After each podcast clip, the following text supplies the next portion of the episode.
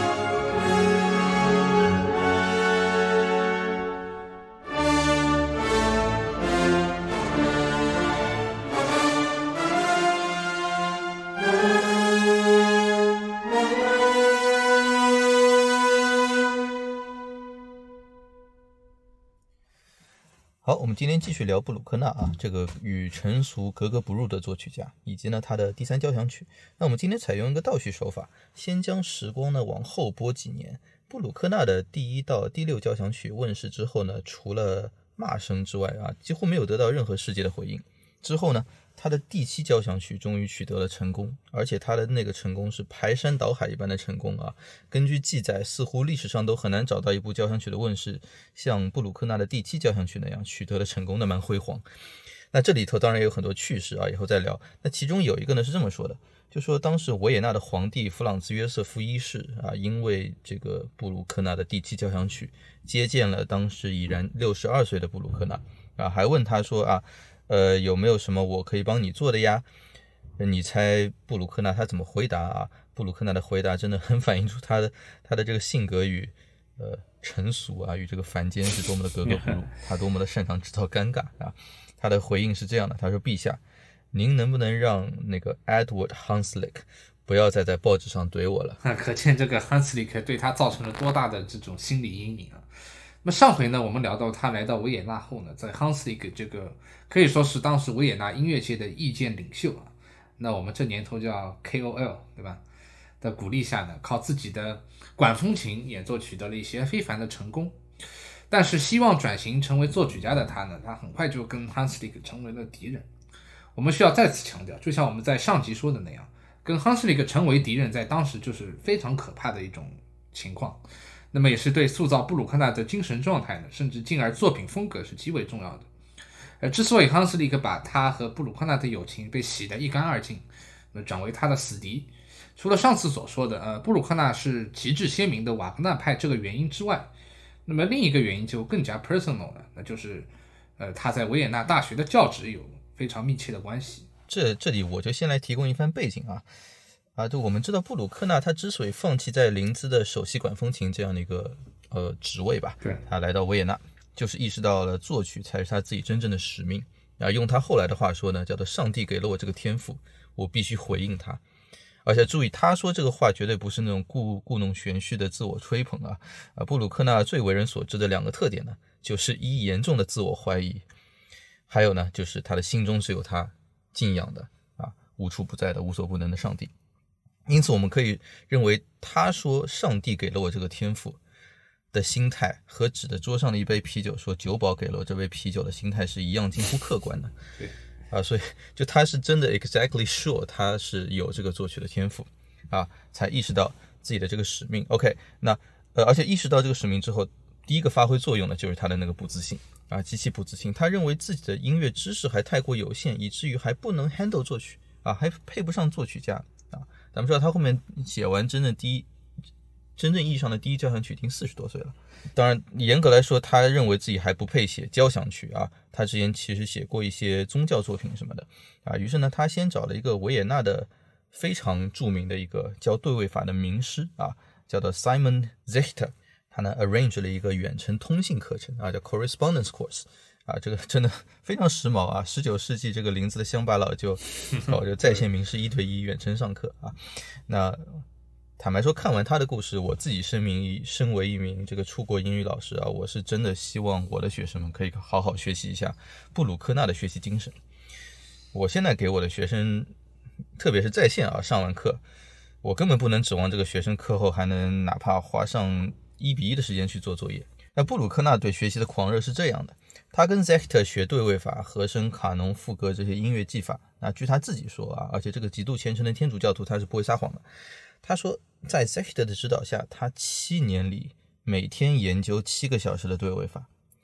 以至于他的老师 Zect 严厉的训斥他一定要松懈一点啊。老师让学生你一定要 take it easy，松懈一点，否则呢，你可能会有风险会精神崩溃。这个还真不是开玩笑，被这个 Zect 说中了啊！布鲁克纳之后，其的确是遭受过两次非常严重的这个 mental breakdown 啊，精神崩溃。这个其实只是背景的一部分啊，因为这个背景很长。我们今天先来听一下我们今天的主题啊，布鲁克纳第三交响曲的有一点神经质的啊，这个第三乐章 Scherzo。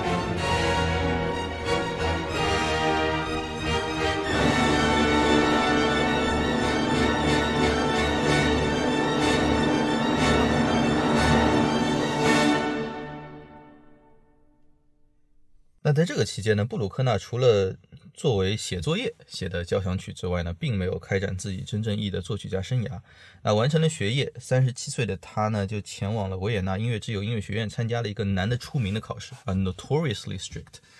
的一个考试。那这个考生呢，就需要根据一个音乐主题来即兴发挥啊，证明自己的理论技巧啊，theoretical capability。那考试的评委们呢，就包括了布鲁克纳老师 Zechter。那他呢，就先给了考生们一个四小节的主题啊。当时呢，参加考试的还有另外一个人叫 Otto Dessov，这个这个人呢比布鲁克纳小九岁啊，那正好应该是跟勃拉姆斯同龄啊。呃，而且这个嗯，Dessov 后面还担任了维也纳爱乐的首席指挥，一直担任到一八七五年。这个 Dessov 拿到了这个主题之后呢，就表示，哎呀，这个主题太难了，你还是另请高明吧。呃，这时呢，另外一个评委。也就是后来成为了布鲁克纳的好友的一个指挥家，叫 Helbeck。这个评委呢，还不给他们任何的 slack 啊，他还把这个四小节的主题扩展成了八小节啊，就把这个考题反而还变难了啊，这一下对大脑的内存的要求一下子有了几何级数的提高啊。然后呢，他就让布鲁克纳来 improvise 啊，来即兴发挥、即兴演出。那根据记载呢，布鲁克纳盯着这八个小节的主题看了半天。甚至都没有明确表示自己行还是不行啊，就就在那愣了半天，啊，评委们都开始有点不耐烦了啊，觉得这已经快四十多岁的中年人是不是 内存不足脑梗了啊？啊，然后布鲁克纳平静地走到了管风琴边，把这个主题啊发展成了一个篇幅极为宏大的副歌，而且还没完呢，他的乐思喷涌而出，根本停不下来。副歌之后，他还进一步即兴演奏了一段篇幅更长的幻想曲 （Fantasy）。啊，据说当时在座的评委听完之后，啊，直接直接就 break up，呃，一哄而散，各回各家。啊，其中出题的那个 Helbeck 走的时候嘟囔了一句：“He should have examined us。”他来考我们还差不多。哎，从这方面真可以看出布鲁克纳他的大脑里真的是装着整个音乐的这种宇宙。你刚所说的这故事里提到他即兴在管风琴边弹奏出完整的副歌，这不禁让我想到他第五交响曲的一个末乐章。那么这个长达二十多分钟的呃 finale 的整个末乐章，它整体而言其实就是一部篇幅宏大的副歌。那么开头呢，在低音提琴它奏出啊，它重复那个第一乐章的拨奏这样一个影子之后，那么它首先由单簧管来冒出这个副歌的主题，就是当当当当当当，就是这样的一个 theme。然后随后大提琴和低音提琴呢，正是强有力的嗯奏出这个主题。然后我们后面可以听到中提琴，然后第二小提琴、第一小提琴，最后再是管乐的加入，它构成了一个非常 organic、非常有机的这样一个音乐的一个有机体。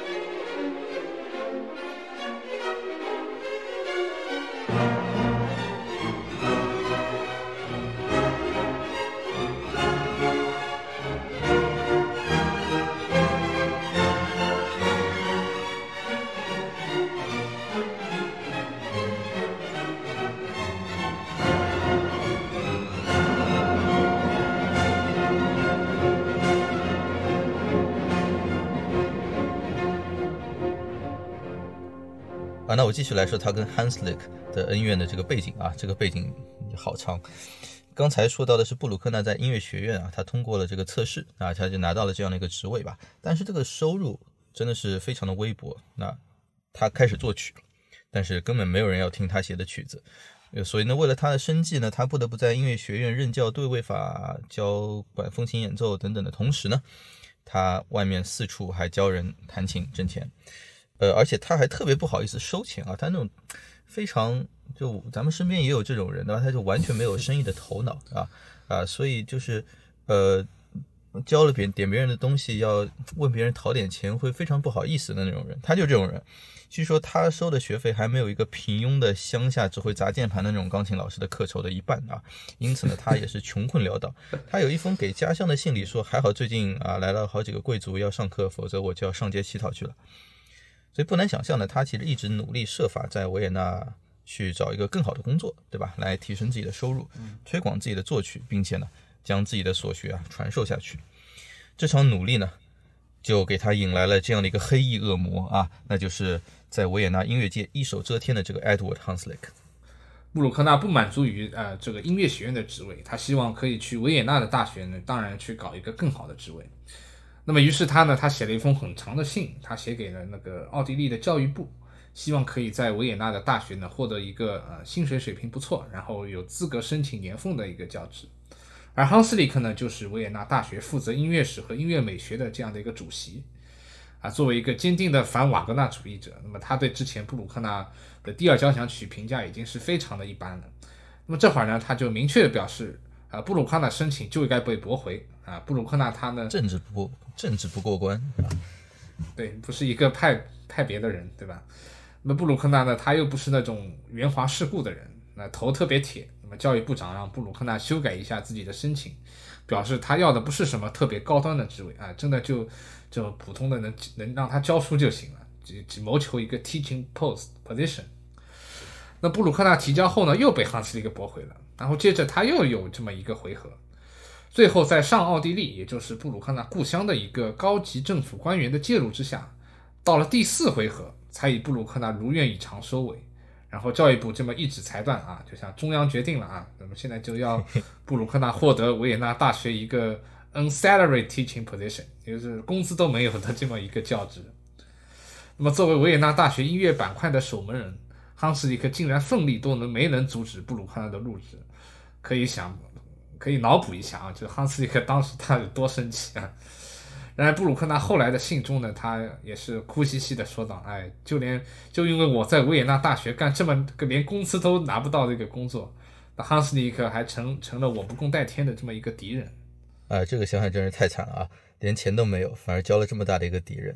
这这真的对他的一种 mentality，我觉得是造成非常严重的影响的啊，对他的这个心智状态啊。呃，我们可以从后来布鲁克纳的很多书信当中啊，以及包括他与他的学生的交流当中，呃，可以看出一一些这样的，我觉得甚至有点精神异常的这样的端倪啊，就是他经常把自己说成是被迫害的对象啊，就有点被害妄想症了啊，paranoid，已经经常有一个用所谓的他们啊来这个称谓啊来指代他所谓的他的敌人们啊。他曾经在课上跟学生们说什么呢？甚至说，等我死后，你们记得告诉这个世界啊，你们的老师布鲁克纳遭受了不公正的迫害啊，persecution。呃，至于这里面多少迫害是真的啊，多少是他神经过敏臆想出来的，我们不不能完全知晓啊。我们都知道布鲁克纳精神不是一个很正常的人啊，经常 mental breakdown 啊。但是不可否认的是什么呢？就是直到去世之前的不久，布鲁克纳在维也纳所感受到的敌意啊，是远远。超过善意的啊，有指维也纳这个地方啊，各个层面都有极力阻挠布鲁克纳的人啊，其中包括像 Hanslick 这样私人成分不少的啊，也有一些团结在 Hanslick 和布拉姆斯周围的指挥家、作曲家们啊，他们纯粹是政治战队的。当然也不乏很嫉妒布鲁克纳的才华的啊，比如说他的一个同事叫 Zellner，他不仅是音乐学院的教授啊，还是维也纳音乐之友协会的总秘书长啊，所以 technically 他其实是布鲁克纳的一个上司，他就一直很嫉妒布鲁克纳的音乐天赋啊。我们今天晚些就要讲到他的不第三交响曲首演惨绝人寰的失败，对吧？在这场失败之后呢，这个 Zellner 还火上浇油啊，他跟或者或者应该叫落井下石啊！他跟布鲁克纳说：“你的交响乐你还是拿去擦屁股吧啊！You can wipe your ass with your symphony。你就搞搞钢琴还能挣点钱啊！而且真的很可怜啊！这布鲁克纳也不敢反击，他也不会反击，对吧？但就现在回头看看啊，就跟 Hanslick 比，这个 Zellner 真的最多只是一个小丑啊，一个丑角的一个存在。”好，那么以 Hanslick 为核心的乐评圈对布鲁克纳的评价，从我们现在的视角来看，是几乎完全不专业的，那么充斥着个人的傲慢和侮辱性，就可以说现在就是像当今网上随便，对吧，弄几个喷子写出来的，其实差不多一样的。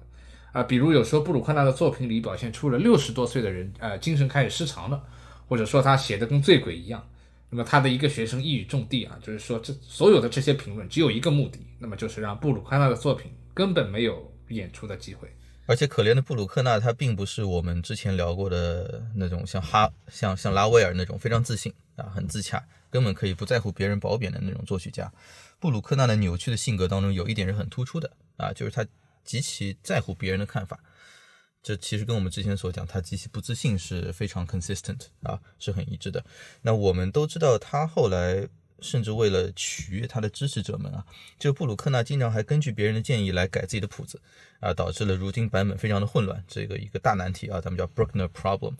有可能呢，来自维也纳的围攻使他产生了被害妄想症，对吧？导致了刚才所说的他整日觉得自己遭受了迫害，甚至呢，他。写的一部重要的这个作品叫《感恩赞》啊，他后面跟这个朋友说，他感恩赞感恩什么呢？感恩上帝让他至今都还没有被他的敌人们害死啊，感这个恩啊，所以真的很奇葩啊。后来呢，教育部终于把他在维也纳大学的职位转成了拿一个薪水的职位啊。皇帝呢也对他很好啊，我记得布鲁克纳的晚年是直直接住在这个维也纳皇帝的皇宫的某一个 section 里面的。啊，总之他死前日子还是挺好过的，以至于其实根本就没有了财务上的担忧。但是他至死都表现得很拮据啊，年纪很大了还去给人上钢琴课一对一啊，而且这个课酬也很低啊，而且对支持自己的人也经常涕泪交加的感恩戴德啊。虽然他后面的支持者越来越多啊，所以可以看出他在维也纳前二十年啊，真的是给他带来了。无论财务上还是精神上的这种深重的阴影，啊，没错，就是布鲁克纳的他，其实他这前六部交响曲都是在生计没有着落的那么十几年里，然后当时他也是没有得到任何的这种正面的反馈，只有这种对吧，像哈斯里克这这些这些党派的人无数屎盆子往头上扣的情况下，啊，没错，所以咱们真的可以说布鲁克纳这个人有着钢铁般的内心啊，我觉得也不能说钢铁般的意志，但他其实是个很脆弱的人。应该他对于这个作曲以及对神的这种信念，啊，真的是无坚不摧的一个存在。那我们来听一下呃刚才所提到的《感恩赞》，啊，这样一部宗教作品当中的一个节选。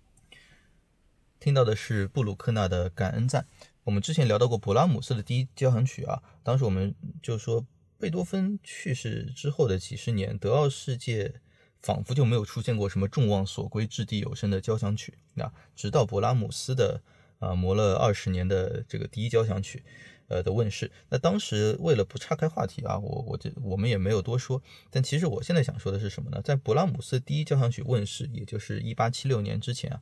比勃拉姆斯年长九岁的布鲁克纳其实已经完成了自己 official 的前四部交响曲了啊，而且任何一部呢，我觉得都是毫不逊色的啊，尤其是跟布鲁克纳的第四交响曲相比，我不认为勃拉姆斯的第一交响是一个级别的作品。哎，你这么一说，我还真觉得有这种感觉啊，就是。就是布拉姆斯他第一呢，其实他现在看来就很多，因为就是就是为了他有一个自己心中有一个目标，就是他就是要要完全要和贝多芬一样，所以他其实现在听布拉姆斯第一，它里面有很多的就是他非常有稍微有种刻意的或者说人为的那种，他他为了去塑造那种贝多芬里面的音乐形象。啊，没错，而且这跟。刚好跟当时咱们说 Hanslick 那一派的信念是一致的，对，就是他们是相信音乐的未来是要延续了莫扎特、贝多芬的这个血脉下去，比较政治，比较所以所有所 以在他们眼中，像这个尼高瓦格纳、李斯特啊、布鲁克纳这些人的这个音乐，其实都不是那个路子上的，我们都完全不应该听这种东西啊啊！所以就是当我们现在可以跳脱出当时的这个 struggle 来看的话呢，我们就不得不发现，就是现实残酷的地方在于，当掌握话语权的人喷你。你的作品就是没人演，啊，有人演也不给你好好演，啊。布鲁克纳的第三交响曲的首演呢，就是这样的一个例子。哎，真的是这样啊！我们前面说布鲁克纳后来他的第七交响曲，对吧？他首演取得了音乐史上非常罕见的成功。然而他的第三交响曲呢，他的首演就真的是音乐史上非常罕见的那种失败。布鲁克纳他真的是挂满了极端属性的一个人啊，不是极其成功，就是极极度失败。故事都非常 dramatic。那么这场失败呢，也真可以被看作是布鲁克纳在维也纳悲惨际遇的一种完美总结。那么他把这个交响曲改了足足三遍，好不容易推上去的啊，然后被安排给了维也纳爱乐去首演。而指挥就在我们前面的故事里提到，在布鲁克纳参加考试那个出难题的评委 Helbig，那么他后来是成为了布鲁克纳忠实的拥护者。他还指挥过那个 Schubert 的未完成交响曲的首演。那然而又是哎，令令人泪流满面的事，就真的布鲁克纳怎么命运就这么惨呢？对吧？这个 Herbeck 临演出前呢，突然挂了，突然去世了。去世啊，这个。那么心里，嗯，当场去世。那心理崩溃的布鲁克纳想方设法要托人保住这个第三交响曲的首演的排期，而这意味着呢，他只能亲自上台指挥。那如今布鲁克纳的交响曲已经是维也纳爱乐的常备曲目了，对吧？这几年维也纳爱乐每次来中国啊。经常都会带个布鲁克纳来啊，第五、第八。但当时的维也纳爱乐他根本不喜欢布鲁克纳啊。之前他们其实也首演过布鲁克纳的第二交响曲啊，这是我个人非常非常喜欢听的一部交响曲。然而呢，当时乐团就表现出了嫌弃啊，以至于布鲁克纳想把第二交响曲提献给维也纳爱乐啊，跪舔，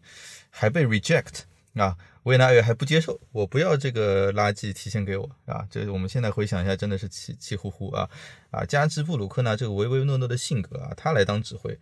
啊，对维也纳爱乐这种乐团是不可能具有控制力的啊！据说在排练期间，乐团就乐团就跟他各种不对付，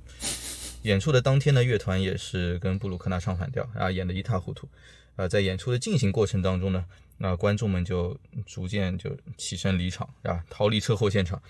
每一个乐章的结尾，剩下的观众里都会爆发出那种鸡潮声啊，真的很惨啊！演到最后呢，乐团散去啊，可怜的布鲁克纳，你说是吧？就五十多岁了，在作曲上依然可以说是打个引号啊，一无所成啊。布鲁克纳就一个人在台上抹眼泪。那么故事说到这里呢，就可以说是非常黑暗的。呃，但是这时候台下呢，可以说这时候出现了希望啊。那么台下还剩个十几二十个粉丝，他们支持象征着布鲁克纳渺茫的希望。那么其中有两个人呢，他其实非常值得一提，呃，一个是当时一名乐谱出版商，他表示愿意自掏腰包啊，帮布鲁克纳出版这部第三交响曲，赞美他，真的要赞美，真的要赞美这样，嗯，实在是要赞美这样一个非常有眼光的出版商。另一个呢，在场呢，则更使这场首演换一个角度来看是无比璀璨，那就是当时年仅十七岁的古斯塔夫马勒。那马勒呢？他也是曾经上过布鲁克纳的课啊，非常欣欣赏这位教授的音乐。那么他他本人也非常喜欢布鲁克纳的第三交响曲。他不仅后来自己把它改编成了一个钢琴四手联弹的曲子，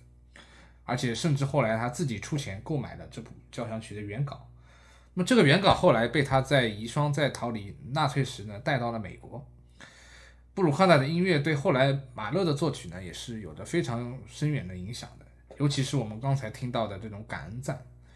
那么马勒呢，他其实本身也是首屈一指的这样的非常伟大的一个指挥家。那么在他自己的音乐生涯里，后来呢，他也经常指挥布鲁克纳的交响曲作品。今天的最后，我们就来完整的欣赏一下呗。这个布鲁克纳的第三交响曲的这部作品的末乐章啊，这是我们呃到目前为止唯一没有完整播放过的一个乐章啊。我们来欣赏一下由若山红啊指挥 NHK 交响乐团在九十年代的现场演奏录音。